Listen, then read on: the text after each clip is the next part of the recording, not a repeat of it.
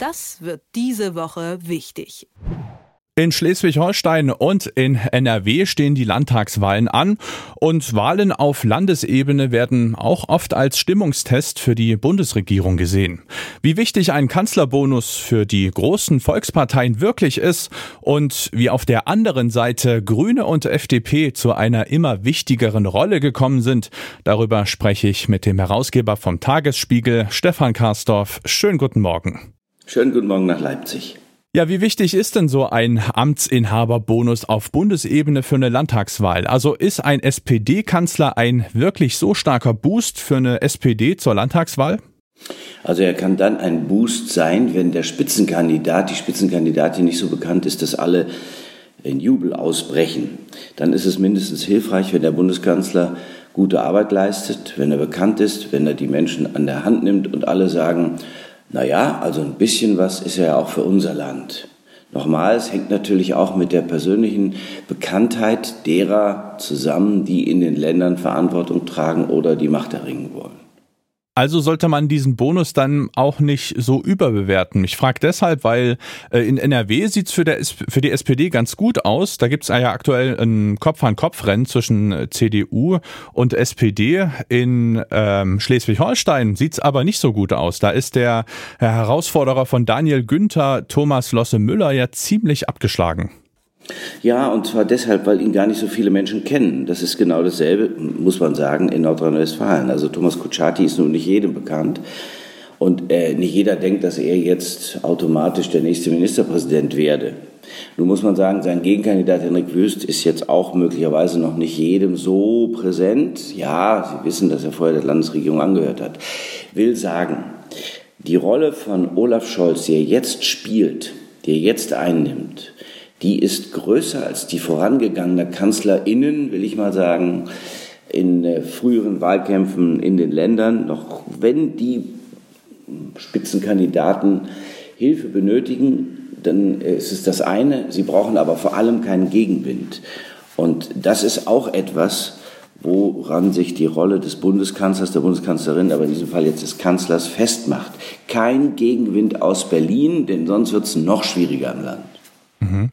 Und wie ist es aktuell? Gibt es da einen Gegenwind oder stellt er das Fähnchen in den Wind? Also einmal ist es ja so, dass die Bevölkerung geteilt ist. Es gibt viele, die sagen, Olaf Scholz macht das, was er macht, richtig. Aber was alle, fast alle übereinstimmend sagen, ist, dass er es vielleicht besser erklären könnte. Und das ist ja nicht la polar, es ist nicht so dahingesagt. Politik besteht ja im Wesentlichen darin, von den alten Griechen bis heute, dass du dich in der Polis, in der Agora hinstellst und sagst, das ist das, wofür ich werbe, wofür ich eure Gefolgschaft, sagte man wahrscheinlich damals, haben möchte. Also gebt mir eure Stimmen. Und das ist jetzt Olaf Scholz Sache nicht so. Das ist äh, jetzt zurückhaltend ausgedrückt. Olaf Scholz ist einer, der sehr stark entscheiden kann. Der berät sich, keine Frage. Der ist auch sehr abwägend, keine Frage. Nur wäre es schon hilfreich, wenn er mehr erklären wollte, wie er zu diesen Entscheidungen, die er dann trifft, kommt. Er bemüht sich jetzt, aber das ist jetzt nicht so, als ob er der beliebteste deutsche Politiker wäre, wie es zum Beispiel Angela Merkel in ihrer dann ganz anderen Art lange, lange gewesen ist. Er ist, glaube ich, Nummer vier im Moment.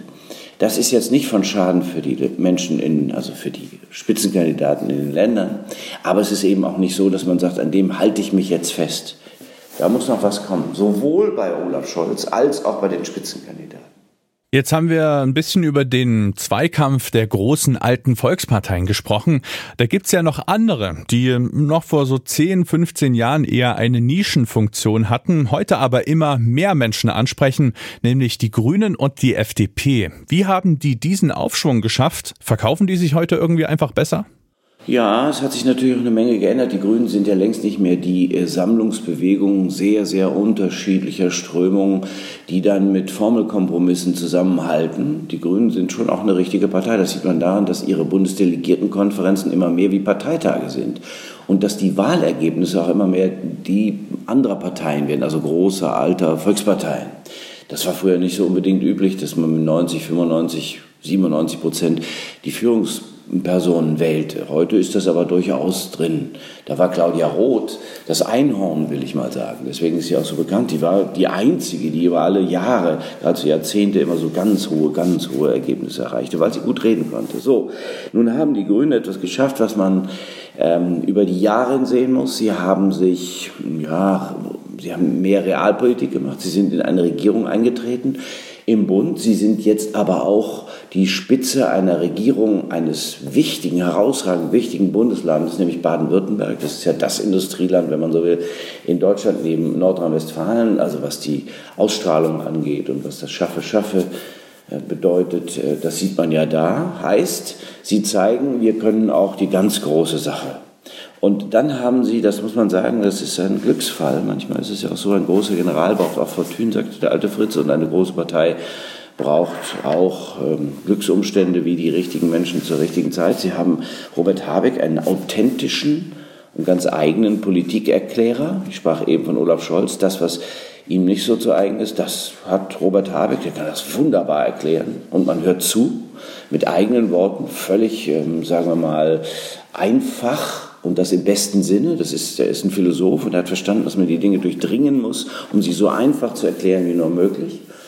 Und dann haben sie Annalena Baerbock, eine Empathikerin, eine Frau mit großem Gefühl für das, was äh, in der Bevölkerung jetzt möglicherweise tatsächlich in der Außenpolitik wohlgemerkt ein Thema sein könnte. Ja, und so fügt sich das. Das sind zwei Spitzenfiguren, die die Partei dahin führen können, wo sie noch nicht ist. Und bei der FDP, das muss man hinzufügen, ja, da äh, ist kühle Logik an der Spitze. Also man muss sagen, der Christian Lindner ist nicht weniger begabt, politische Zusammenhänge zu erklären, vielleicht ein wenig statischer, ein bisschen weniger gelenk, manchmal wirkt er ein bisschen ungelenk und nicht so alert. Außerdem hat er eine etwas andere Sprache, aber er kann es erklären, das ist gar keine Frage, noch gut. Und dann folgen die einem Plan und sie machen keinen Unsinn. Das war ja in zurückliegenden Zeit bei, FDP, bei der FDP immer mal wieder so, dass sie dann aus ihrer eigenen Strategie sich selbst herauskatapultierte und dann mit Nebensächlichkeiten aufhielt oder ähm, eben auch Führungspersonen hatte, die das nicht so tatsächlich vermitteln konnten, was sie wollen oder die dann auch nicht so sympathisch waren. Es geht jetzt bei der FDP tatsächlich um die logische Fortsetzung des ähm, einmal Erreichten und die Bewirtschaftung dessen, was sie jetzt tatsächlich sich geschaffen haben. Und da bin ich mal gespannt, wenn es so weitergeht. Man glaubt dem Christian Lindner, dass er tatsächlich dieses Finanzressort im Griff hat. Und das ist nun mal eines der wichtigsten, das die Bundesrepublik Deutschland zu vergeben hat. Und in den Ländern äh, sind sie flexibel, aber eben nicht grundsatzlos. Na, bin mal gespannt, wie es ausgeht. Ja, und da können wir gleich mal einen Blick in die Glaskugel werfen. Also Grüne und FDP beschaffen ja aktuell noch eher Minderheiten für andere Parteien. Aber wenn das so weitergeht, dieser Aufschwung, könnten wir dann zur nächsten Bundestagswahl vielleicht sogar ernsthaft über Grün-Gelb sprechen?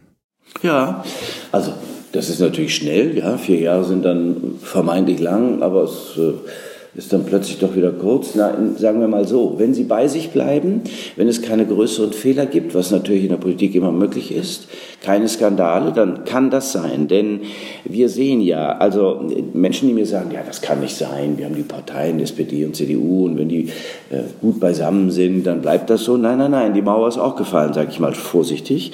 Das soll nur, das soll nur illustrieren, dass alles möglich ist. Auch die Kleinen können die Großen werden. Und die Grünen waren doch schon, erinnern wir uns, uns vor der jüngsten Bundestagswahl waren die doch schon auf dem Weg zur stärksten Partei in Deutschland. Das waren persönliche Fehler von Annalena Baerbock und schlechte Umstände, die dazu geführt haben, dass die Grünen auf ein Ergebnis abgestürzt sind, das immer noch das Beste für die Grünen bei Bundestagswahlen war aber nicht so, wie sie dachten, dass es sein werde. Die waren ja weit über 20 Prozent, gingen gen 30. Na ja, Gott, wenn sie das jetzt richtig machen, dann krabbeln die Grünen über 20, weiter über 20 und dann sind sie bei der SPD, die die stärkste Fraktion gestellt hat, sind sie auf einmal bei 25 und dann haben die Grünen in der Führungsposition. Und wenn dann die FDP das Projekt 18 Plus wahrmachen kann, also Guido Westerwelle plus plus, würde ich mal sagen, ja Gott, dann sind wir auf einmal bei mehr als 40 Prozent oder bei ja, sagen wir 45, 48, das kann für die Mehrheit der Sitze reichen, dann sitzen wir da und sagen, Donnerwetter, was ist denn da passiert?